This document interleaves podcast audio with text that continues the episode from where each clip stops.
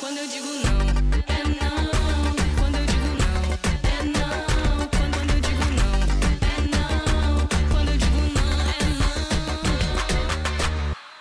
não. Oi, eu sou a Michelle Goulart e falo contigo aqui do Pará e esse é o podcast Não é Não, gravado ao vivo durante as nossas lives no Instagram. No episódio de hoje, tu vais ouvir um papo entre a Júlia Parucker, que é mãe do Martim e cofundadora do coletivo Não é Não, com a Ana Teresa De Reich, que é médica, ginecologista e obstetra, mestra em saúde da família, diretora médica do nosso instituto e diretora-geral do Hospital da Mulher, Eloneida Studart. Elas falaram sobre violência contra a mulher. O que torna as mulheres mais vulneráveis no isolamento social? Quais são as possíveis redes de apoio e serviços disponíveis no cenário da pandemia? Égua, mana, um papo importante desse, tu não vais perder, né? Oi! Júlia, que bom? prazer! Tudo e você? Tudo ótimo. Como você tá, Ana? Ai, uma semana dura, né, Júlia? Mas estou bem, estou bem. Dentro Que do que dá para estar bem, né? Tá, É. Tô bem. É, a Tem que resposta é reclamar, não. sempre meio essa, né? Dentro do possível, né? Estamos bem, assim. Aqui Tá também estamos bem. Bom te ver. Igualmente. Como é que tá, Martin? Tá bem? Tá bem, Martim. Tá aqui, tá crescendo 30 semanas já. Uau, que bom, que Barrigão. legal. Gente, a Ana, ela. Eu vou deixar você se apresentar, né? Fala um pouco aí do nosso instituto e se apresenta. E falei que a gente vai falar sobre violência doméstica, vulnerabilidade feminina, mas fala você, pela sua própria Tá boca, bom. quem você é melhor, né?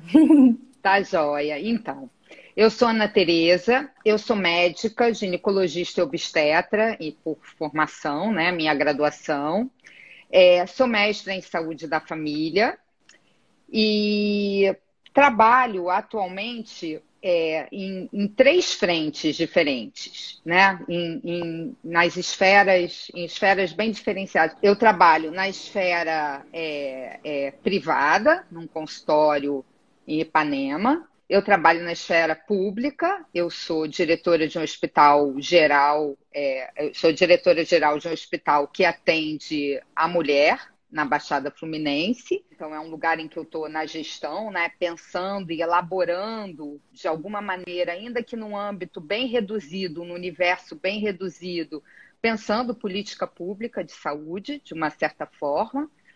E trabalho Uhum. na, é, na- no nosso instituto, que é uma organização não governamental. Né? Então, o nosso instituto, de uma certa forma, ele nasce dessa necessidade que a gente percebe em, em agregar a política pública de saúde para promover e ampliar acesso a alguns serviços. Né? Então, Uhum. é isso. É, e, então, Ótimo. assim, isso, de uma certa forma, me dá um- uma, uma posição de muito privilégio em relação a esses é, é, a essas redes, né, que, que ora estão acontecendo de uma forma mais ativa na esfera pública, ora mais ativamente nas organizações da sociedade civil, é, ora nas atividades privadas. E é isso. E aí, assim, uma coisa que eu estava pensando, né, estava voltando do hospital e vindo para cá e pensando um pouco na nossa conversa, Hum, é, uma coisa que eu acho que a gente tem de, é, de positivo né, na, na forma como a gente está lidando com essa, com essa pandemia, né, com isso que está avassalando e, e, e- atordoando, de uma certa forma, a gente, é o acesso à informação. Né? Eu acho que, de uma certa forma, uma tragédia maior ela está sendo contornada, por incrível que pareça, é, por conta de, de como as informações estão reverberando e como a- a- a- até a mídia tradicional está agregando, né, trazendo informação para a população. E aí eu Sim. vim refletindo nisso, sobre isso, refletindo a respeito, e eu pensei, nossa, se a gente conseguisse reverberar o que já tem né, de, de estrutura montada em relação à rede de apoio, mesmo as redes formais, mesmo as redes que não funcionam da forma que a gente gostaria que elas funcionassem, eu acho que se a gente conseguisse ampliar né, a informação de que Uhum. essas redes existem, eu acho que a gente conseguiria reduzir muito dano.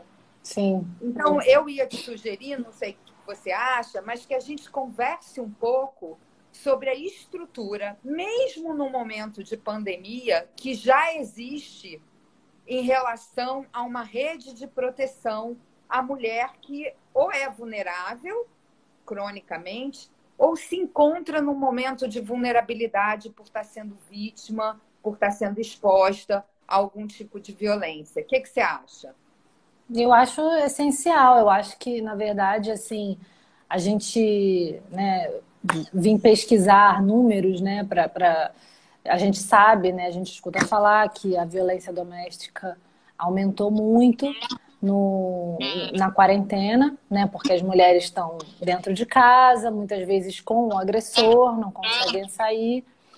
Então, a gente sabe que, que as mulheres estão mais vulneráveis e muitas mulheres não sabem a quem recorrer.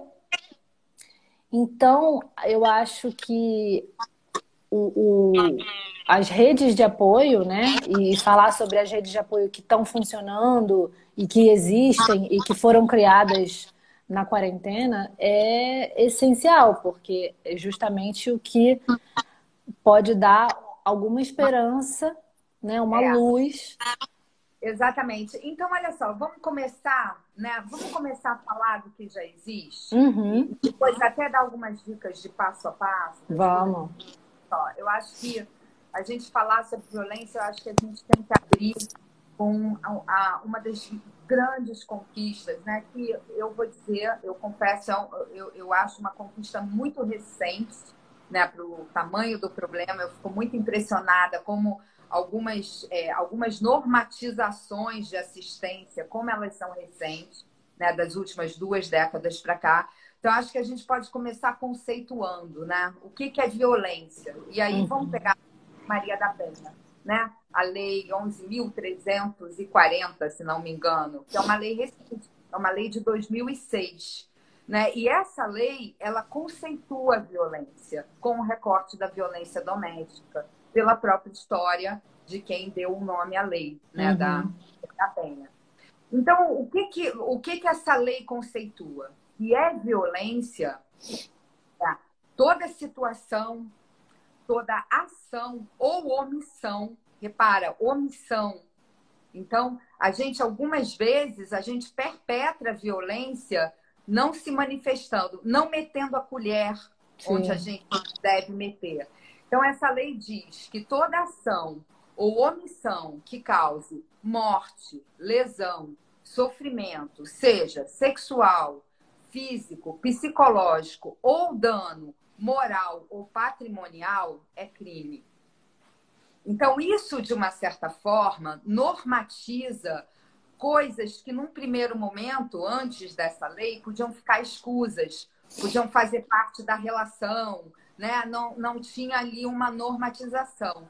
E aí, se a gente for esmiuçar, que eu acho que vale a pena a gente detalhar nesse sentido, né? a gente fica muito ligado na violência sexual e na violência física, que são as formas mais graves e as que têm consequências que, de uma certa forma, ficam mais difíceis de serem escamoteadas ou de serem disfarçadas. Né? Mas, por exemplo, um caso que a gente atendeu há pouquíssimo tempo no SOS Mulher lá do hospital. É, o- o- a mulher contava que uma das, das, das violências que ela sofria é que o parceiro escondia o cartão único para ela ir trabalhar. Isso é um, é, uma, é, uma, é um dano patrimonial. Quer dizer, ele está tirando dela o, o, um instrumento de trabalho, o meio dela garantir o sustento. Né? Então, de uma certa forma, existem é, é, situações em que não ficam tão categorizadas na nossa, no- pelo senso comum, mas que tem lei, tem normatização que enquadra aquilo dentro de uma situação de violência. Né? Então, isso é uma coisa. Outra coisa que eu acho super importante, Júlia, deixar claro, é que quando a gente fala de, da violência contra a mulher, é importante que a gente também está abarcando nesse conceito de mulher, né? É, é, é, essa questão, ela é impregnada, sim, da, da questão do gênero. Então, a gente está falando da mulher e de todas aquelas pessoas que não têm útero, mas que se identificam com a questão do gênero. Então, a gente está falando das mulheres transexuais, das mulheres transgêneros, das travestis, Sim. todas essas pessoas estão abarcadas e são contempladas pela lei. Né? Então, isso é, é uma coisa importante. Antes disso, uma outra lei que está em vigor, que eu acho super importante da gente citar, que na verdade é uma portaria de 2005, que é pautada numa lei muito antiga, que é a lei do aborto legal por conta da, das mulheres vítimas de estupro, né? É, eu, assim, com pesar, eu fico muito impressionada da falta de informação e dos tabus que cercam essa portaria do Ministério da Saúde que é uma portaria de 2005, ela é anterior até a, a Maria da Penha, que normatiza como é que os serviços de saúde devem se organizar para receber, acolher e executar o procedimento. Então, assim, é, a gente conseguir esclarecer, ontem foi o, o Dia Nacional de Redução da Mortalidade Materna, uhum. né? É, é, um dia que me mobiliza muito, embora seja só uma data, porque a gente tem hoje uma razão de mortalidade materna que é indecente. Com a pandemia vai aumentar, né? Em 2009 essa curva faz um pico muito por conta do H1N1. Essas síndromes respiratórias elas pegam a grávida de um jeito cruel, né? Então a gravidez ela tem comunicativos aí que colocam a mulher dentro de uma de um perfil de risco. É, então, ontem foi o dia da redução da, mater... da, da, mortalidade materna, né? É, e para a gente reduzir, só para a gente ter uma ideia do tamanho do problema, a razão de mortalidade materna do Brasil hoje, ela está em torno de 69, né? 69. O que, que isso quer dizer? Uma razão de mortalidade de 69. De cada 100 mil crianças que nascem vivas, 69 mulheres morrem por conta de complicações da gravidez e parto. Qual seria um número é, razoável? Em torno de 30, 35. Nossa, o dobro. o dobro. Mais que o dobro, né? E por que, que a gente morre de gravidez e parto? Né? Tem muito a situação, a questão da assistência pré-natal, da assistência ao parto, da violência obstétrica, tudo isso vem nesse pacote. Uhum. Mas ponto, aliás, dois, que eu acho que não é colocado, não é discutido, não entra nessa questão e que deveria ser um é o acesso à contracepção. 56% das gestações no Brasil são não planejadas. Se a gente for ainda fazer o recorte ali é, entre as adolescentes, entre as mulheres usuárias de drogas e tal, isso ainda chega quase a 90% né? 56% é uma média, uma média indecente, eu diria. 56% das mulheres brasileiras que engravidaram não gostariam de ser mães naquele momento. Essa gravidez escapou. E o que é mais triste, 80% delas estavam usando um método contraceptivo. Então, das duas, uma. Nossa. Ou elas não receberam um aconselhamento adequado, de qual é a de, forma certa de usar. De como método. usar o método. É. Ou aquele método não era adequado para elas. Então, assim, é muito aí que o nosso instituto tenta levar o acesso à informação uhum. a essas mulheres, principalmente aquelas que têm alguma vulnerabilidade agregada, para que elas tenham acesso àquele método que naquele momento é adequado para elas. E a outra questão, que essa então é super cercada de tabu, que é a questão do aborto ilegal, né, provocado no desespero em situações insalubres. Uhum. Então, assim, são dois comemorativos que, se a gente olhasse com algum critério, se a gente reverberasse mais as informações, se a gente divulgasse com mais precisão e com mais rigor o que já existe disponível nesse sentido, tanto no acesso à contracepção, do que já está disponível no SUS, como o, a forma como algumas organizações da sociedade civil se propõem a ajudar na promoção desse acesso, a ser parceiro dessa mulher na, na promoção desse acesso. Já vou aqui fazer logo o, o caminho do, da, das pedras do site, né? www.nossoinstituto.org. Tem lá o caminho das pedras para o acesso à contracepção adequada, esse aconselhamento. E a gente entender que o aborto aqui no Brasil ele tem restrições em relação a quando ele pode ser feito de forma legalizada, né?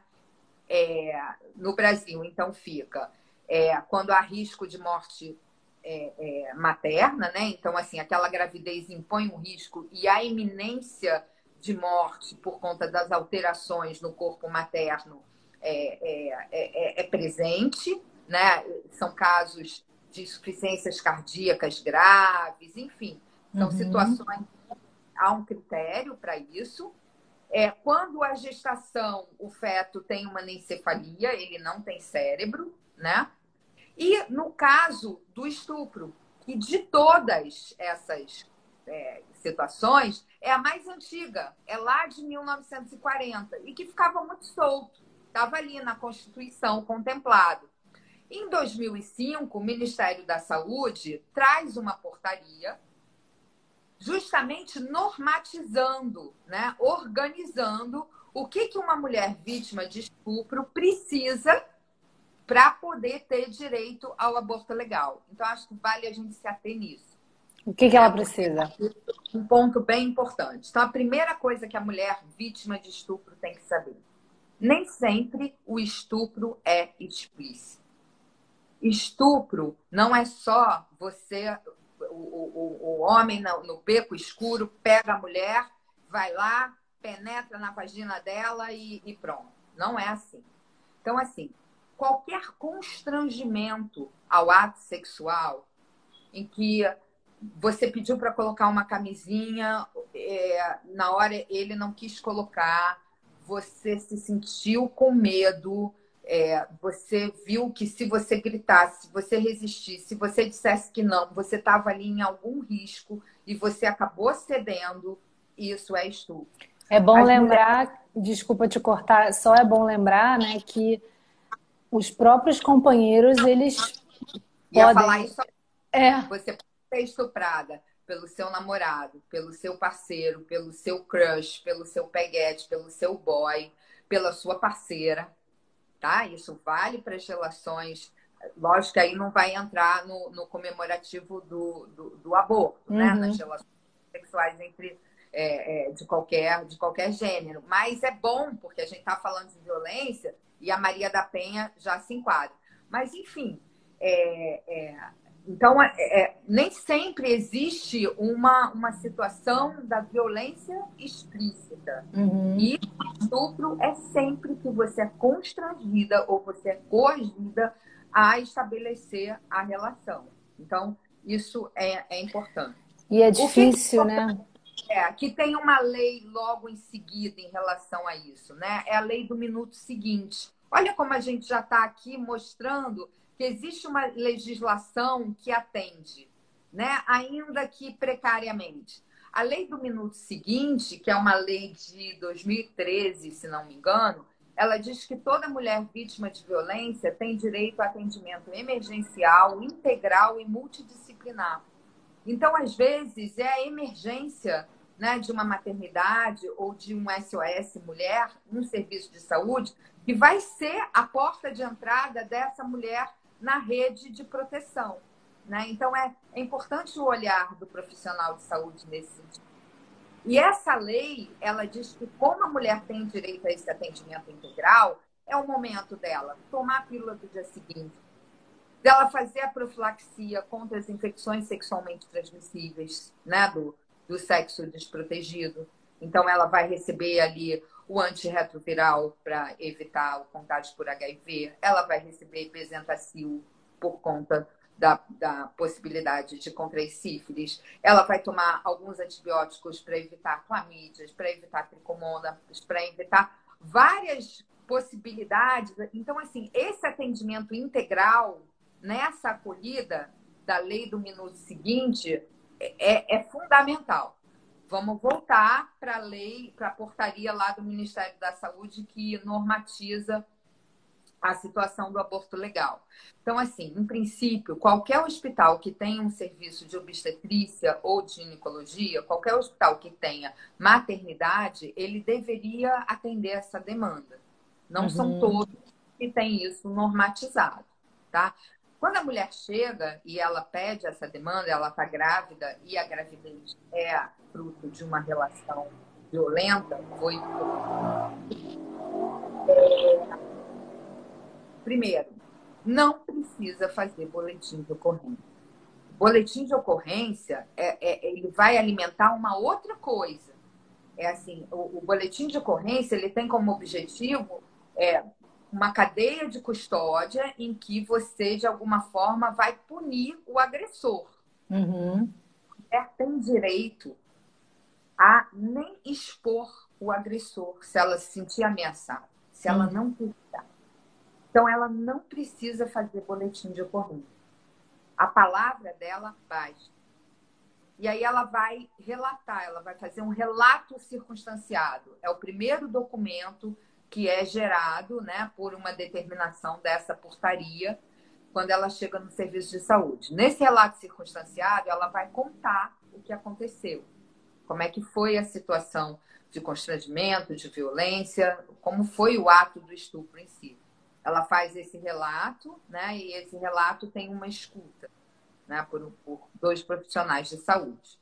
Depois disso, ela, ela, ela é submetida a, a uma, a um exame clínico que vai resultar num relatório médico, que nada mais é do que uma consulta, né? Em que vai ter o exame do corpo, né? É, a idade da gestação vai ser datada, pode ser que seja feito um ultrassom para ver qual é aquela idade gestacional, tudo isso. Isso gera um relatório médico. Depois, ela assina um termo de compromisso, em que ela diz que está falando, ela se compromete, ela assume que ela está falando a verdade. Uhum. O documento tira a imputabilidade do médico e de qualquer outro profissional de incorrer no crime de aborto. Ela está assumindo o risco dela, da verdade dela. Então, ela assina esse termo de compromisso, sob o risco de estar prestando falso testemunho e sob o risco de estar incorrendo em crime de aborto.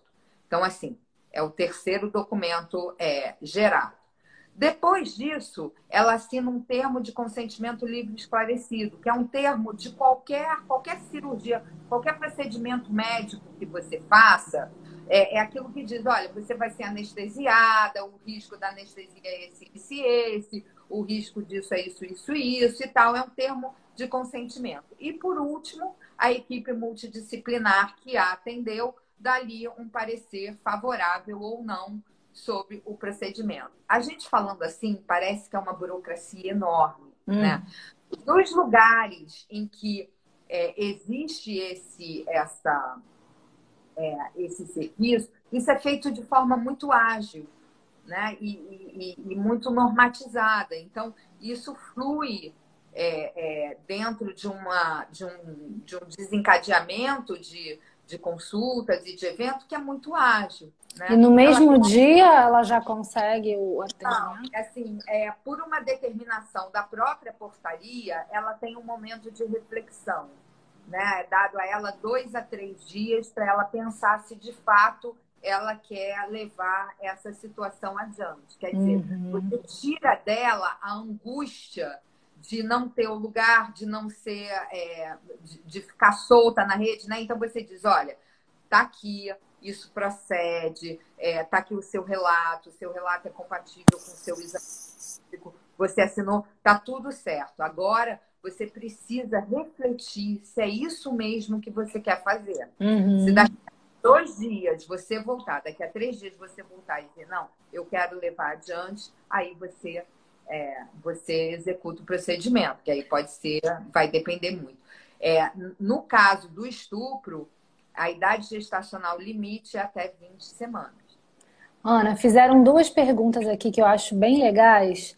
Uma é: em caso de menores de 18 anos vítimas de estupro, esse relato precisa ser assinado por um maior de idade responsável? É, e como buscar apoio em tempos de isolamento, né? Esses serviços eles estão funcionando na quarentena? Como é que tá isso? É, eu queria muito, muito ter a resposta para isso de forma bem objetiva. Infelizmente, não tem. Olha só, é, vamos falar da menor de idade. Eu Uhum. acho que a gente ir até além. Olha só, toda menina com menos de 14 anos que engravida é vítima de violência. Ponto. O que eu estou dizendo, e eu estou dizendo, tá? Eu estou dizendo que toda menina que engravida com menos de 14 anos tem direito a aborto. Percebe que é isso que eu estou dizendo? Uhum. Toda menina que engravida com menos de 14 anos, ela foi vítima de violência. Aí vamos lá. Ela precisa estar acompanhada pelo responsável para ter direito ao que a lei garante a ela.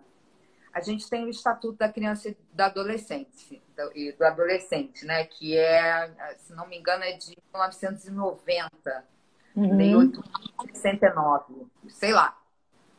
Não é alguma coisa assim.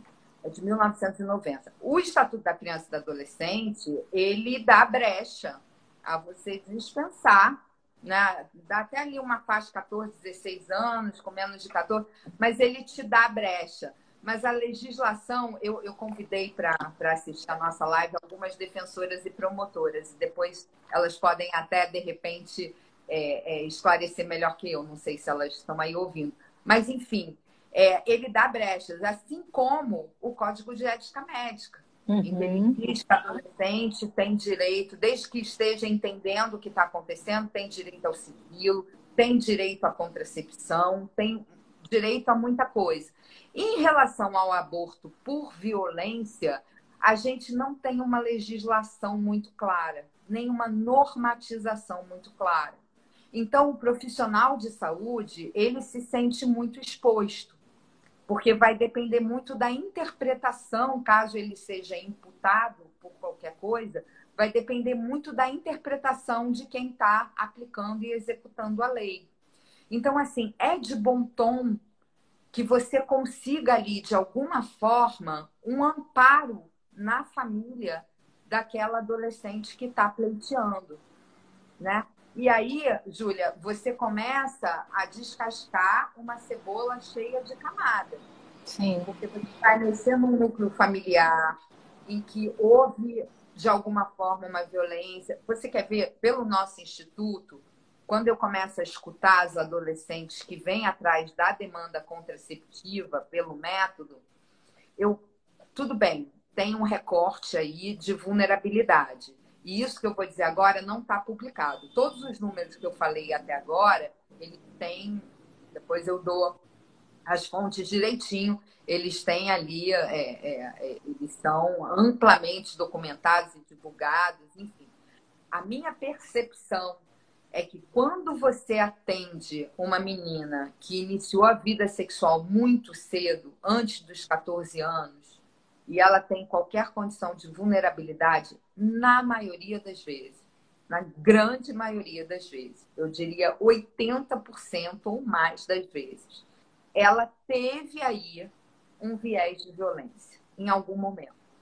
Em algum momento.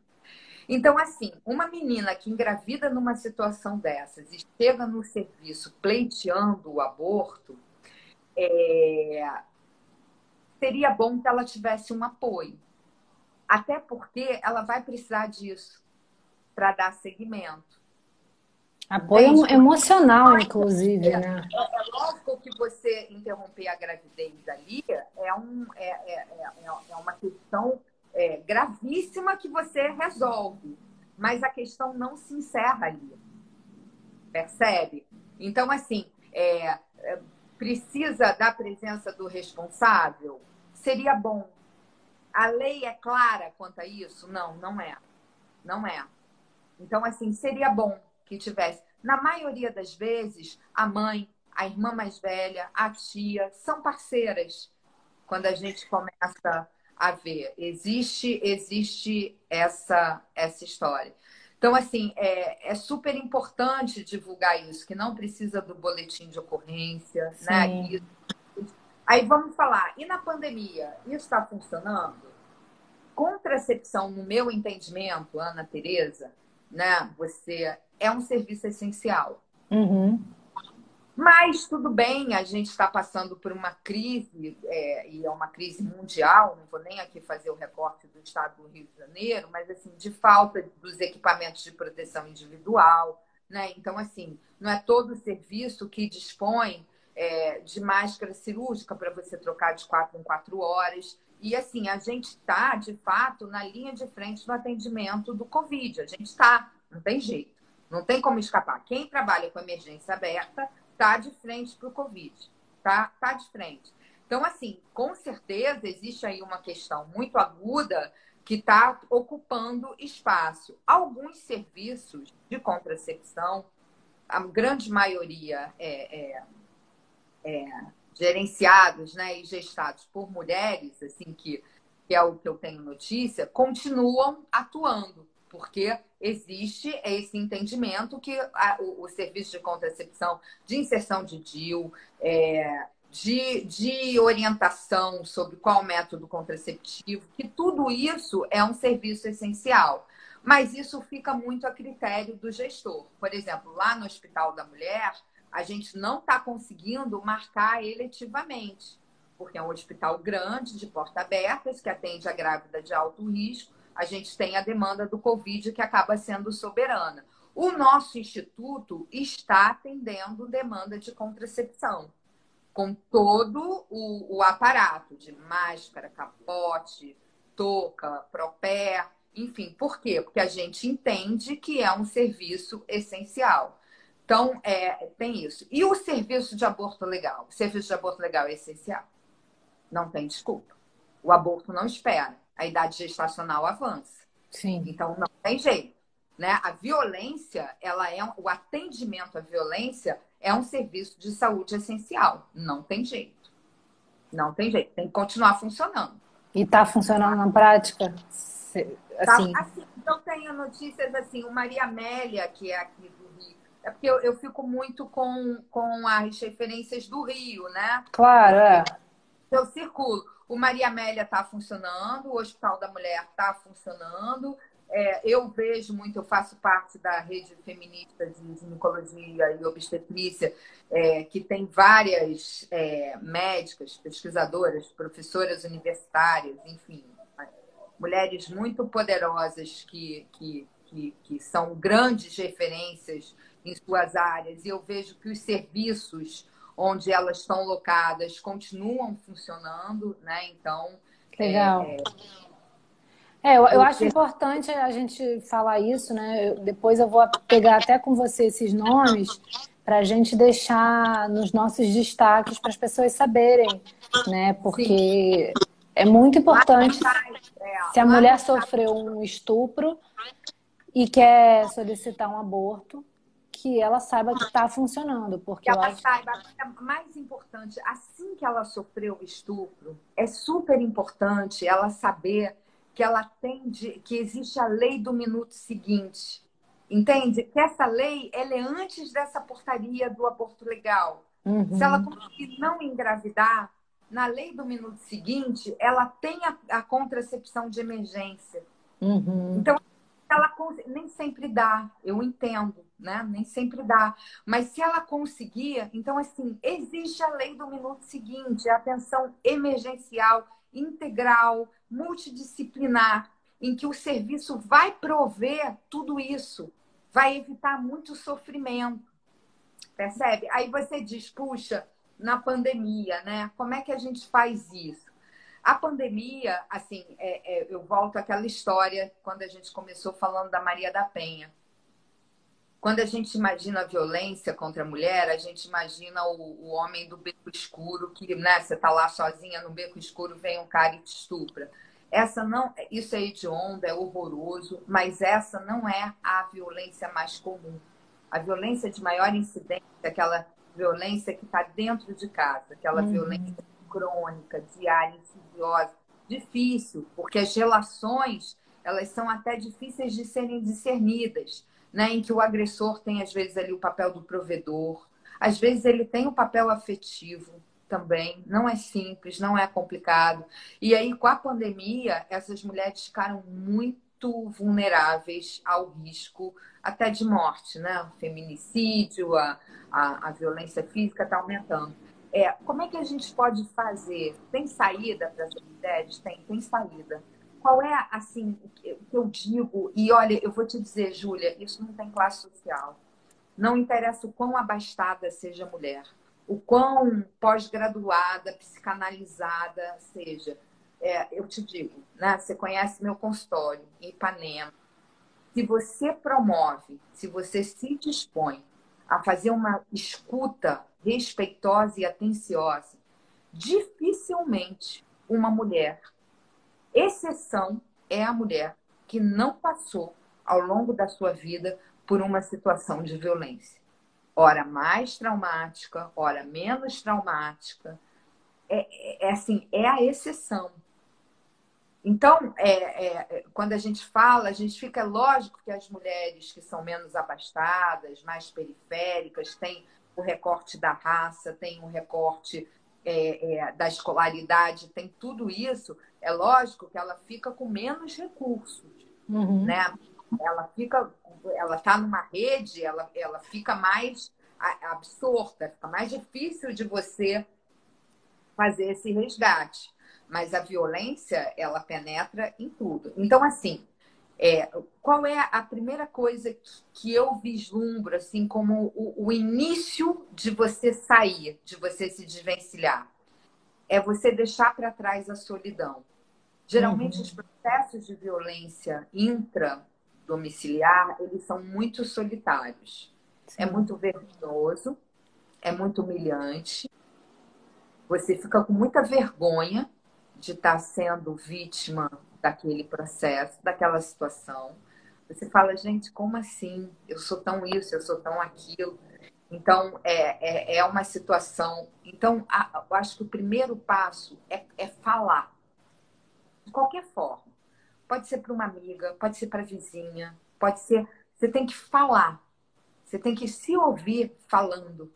Porque a partir do momento que você fala, você não está mais sozinha. Você acabou de estabelecer alguém que, de uma forma ou de outra, vai fazer um serviço de vigilância. Entende? Uma coisa que acontecia muito com as meninas da escola, né, que a gente vê no nosso instituto, é assim: a menina sofre uma violência em casa. Ela conta para a melhor amiga dela da escola, com compromisso de que essa amiga não conte para ninguém. E a amiga é fiel e não conta, segue. O dia que ela falta a aula, a amiga fica preocupada. Uhum. A amiga vai atrás. A amiga, entende? A pessoa tá ali atenta, que, puxa vida, a fulana não veio e o padrasto da fulana é violento com ela. Gente, alguma coisa, entende? Já cria ali um. Esse é o primeiro passo, é um começo. Eu queria até fazer. Desculpa te interromper. Eu queria até fazer um parêntese, porque a gente sabe que é, um dos grandes problemas é a, é a mulher conseguir perceber que ela está numa relação abusiva e que o que ela está sofrendo é violência. Muitas vezes são crianças que não entendem, né? E existem é, se ela não tem para quem contar, se ela não tem, por exemplo, alguém para ir com ela no, no hospital, é, existem lugares né, e grupos que têm um auxílio multidisciplinar de advogada, de psicólogo, de assistente social, que podem estar ajudando essa mulher, né? Exatamente, a importância das redes de apoio, o acolhimento é fundamental. E, e é- ela entender que se ela não quer abrir para alguém da família, se ela não sente que ela tem essa, essa abertura, se vão julgar, porque é isso, a mulher sofre a violência e aí a culpa ainda é dela, né? Então ela muitas vezes não se sente à vontade de, de falar isso para ninguém e fica sofrendo isso sozinha. Então existem lugares, né? E na pandemia a gente né, é importante ressaltar que o atendimento online está funcionando, aplicativos, né? Eu vou mandar depois uma lista também no nosso destaque que tem o 180, né? Que é o canal né, de, de violência contra a mulher. E tem é, outros aplicativos que são maravilhosos, muito completos, às vezes que ajudam você a produzir provas contra o agressor, né? Tem um botão de, de pânico que você começa a gravar. Enfim, existem é, alternativas. Tem né? recurso. Existem recursos. E outra coisa também, Júlia, existe a polícia, tá? Existe o 90. Existe. Assim, não tenha vergonha de chamar a polícia numa situação mais aguda, sabe? Numa situação de um desespero maior. A polícia, ela responde, ela atende. É. Então, assim, é, é, em último caso, nas situações extremadas e tudo, é, é, é, a, gente, a gente tem que lembrar que a gente tem, a gente tem é, os agentes públicos, de uma certa forma, justamente para dar esse respaldo. Né? Assim, eu, eu, eu, eu, é uma coisa que eu falo, chama a polícia. Ah, tá isso, tá aquilo, chama a polícia. Chama a polícia. Não, não tem problema nenhum, entendeu? Mas a presença do policial ali, principalmente se é uma, uma, uma situação aguda ali, já faz o, o mané ali pensar duas vezes numa próxima. Num, é, é, é, muito a certeza da impunidade. Da impunidade. A certeza da condescendência da sociedade.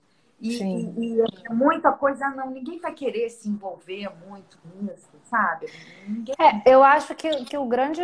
Eu, eu acho que é essencial a gente chamar a polícia, né? E só que eu, eu vejo na prática é que muitas mulheres elas são duplamente julgadas, né? Quando elas chegam numa delegacia que não é uma delegacia da mulher, né? Ah, não, volta para casa, vai ficar tudo bem, né? Infelizmente não existe, né? Não vou generalizar, mas em, grande parte um atendimento adequado. É, e, enfim, eu acho que é, é bom a gente saber desses canais oficiais, né? E também dos alternativos, né? É, e eu vou te dizer uma coisa, tá? Mesmo a delegacia da mulher não é um ambiente é, obrigatoriamente acolhedor. Uhum. Não é.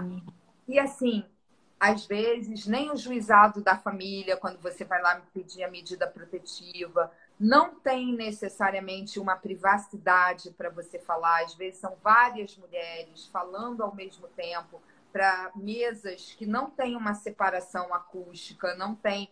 E assim, é, o defensor, um único defensor, não dá conta de ouvir todo mundo, então às vezes são estagiários ali.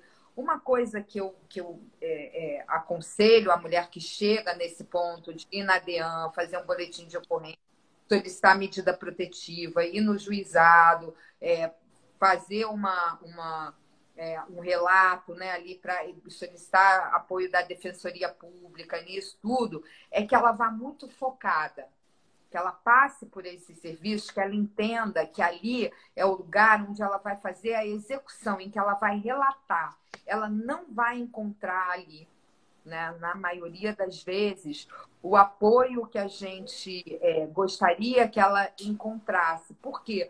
Porque essas redes, elas ainda são muito cruentas, elas ainda são muito frias, elas ainda não têm... E, e, e outra coisa, elas têm uma demanda muito grande que não... Que não é, que, que não dá conta né, de fazer aquela escuta carinhosa, enfim. É, é isso, assim, é esse, esse processo de você solicitar medida protetiva, tudo isso não é uma, não é uma questão é, que você consegue ali. Então, assim, eu acho que enquanto as redes elas não têm uma integração, né, como a gente gostaria que elas tivessem, é muito importante que a mulher tenha consciência das limitações de cada processo. Entende? Então, assim, é, dentro do sistema de saúde, talvez ela não seja contemplada com todo o apoio multidisciplinar que ela gostaria e que ela mereceria ter naquele momento. Mas se ela for contemplada com o que a lei garante a ela, é, ela é, é, é ali é uma, é, é uma coisa, entende? É um início, Aí, né? É um início, é um início. Eu acho que vale muito a pena a gente listar tudo que já está disponível. Eu acho que é, essa pandemia mostra muito o quanto a sociedade civil organizada, como ela é Sim. eficaz, como ela é eficiente né, na construção de redes. Então, se a gente não pode, em algum momento, contar com uma eficácia maior do poder público, é, mesmo com o que já está previsto em lei, eu acho que a gente tem muito caminho. Lá no, no, no site do nosso instituto tem muita referência. O mapa do acolhimento, as minas, redes da maré, enfim, tem muita coisa que dá para fazer. E num caso assim mais excepcional, em que a mulher não encontre ali, clica no Fale Conosco. Né? Envia o relato. Vamos ver o que, que, que dá para fazer.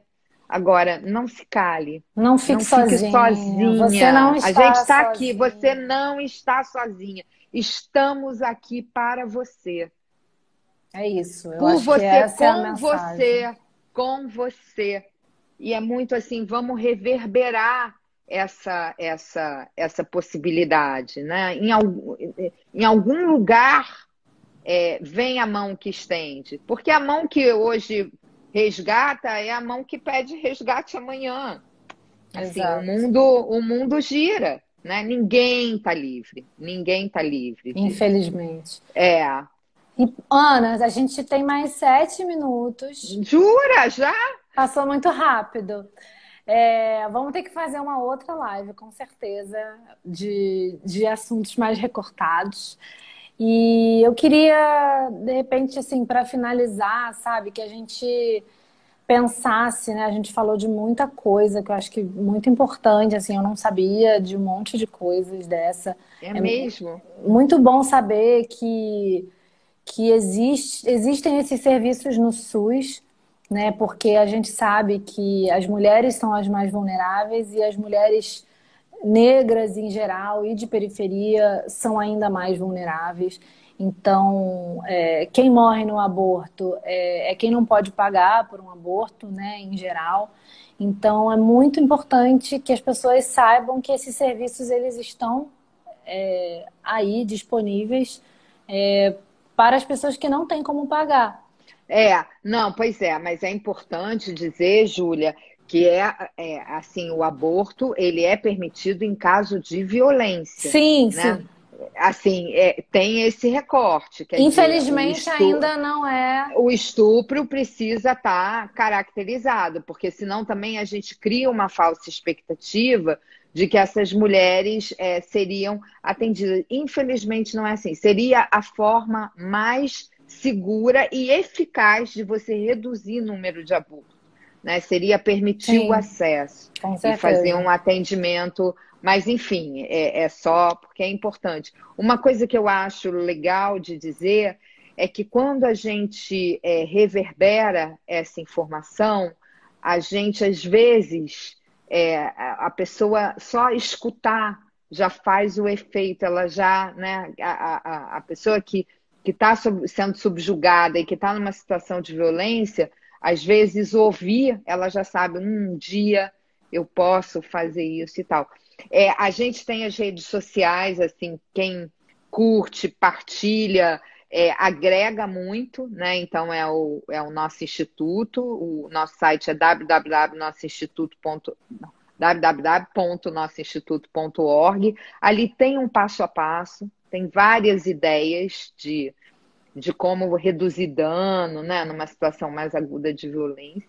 É, eu acho que acima de tudo, né, é, a mulher, acho que quando ela consegue dar esse passo, esse primeiro passo, né, de que entender que ela está numa situação de violência, né? A gente vê na, na pandemia, assim, né? Que as mulheres que já sofrem violência doméstica é, estão sofrendo ainda mais porque não têm testemunhas, elas estão muitas vezes em casa com o agressor, né? Então, é, é a gente entender, é, é essa mulher entender que ela está numa situação né, de, de violência e que ela tem como pedir ajuda, né?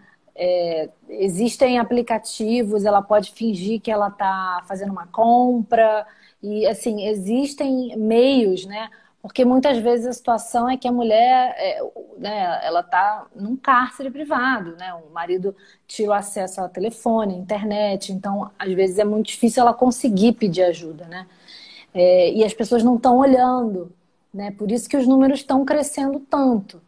Mas é, você, né, que mesmo não sofre violência, mas fique atento a- ao seu entorno, né? Eu acho que se todo mundo tiver de olho e de ouvido aberto, a gente consegue se ajudar, né? Então, se você repara que uma vizinha, é, algum barulho, sabe? Meta a colher sim, vá, vá lá, sabe?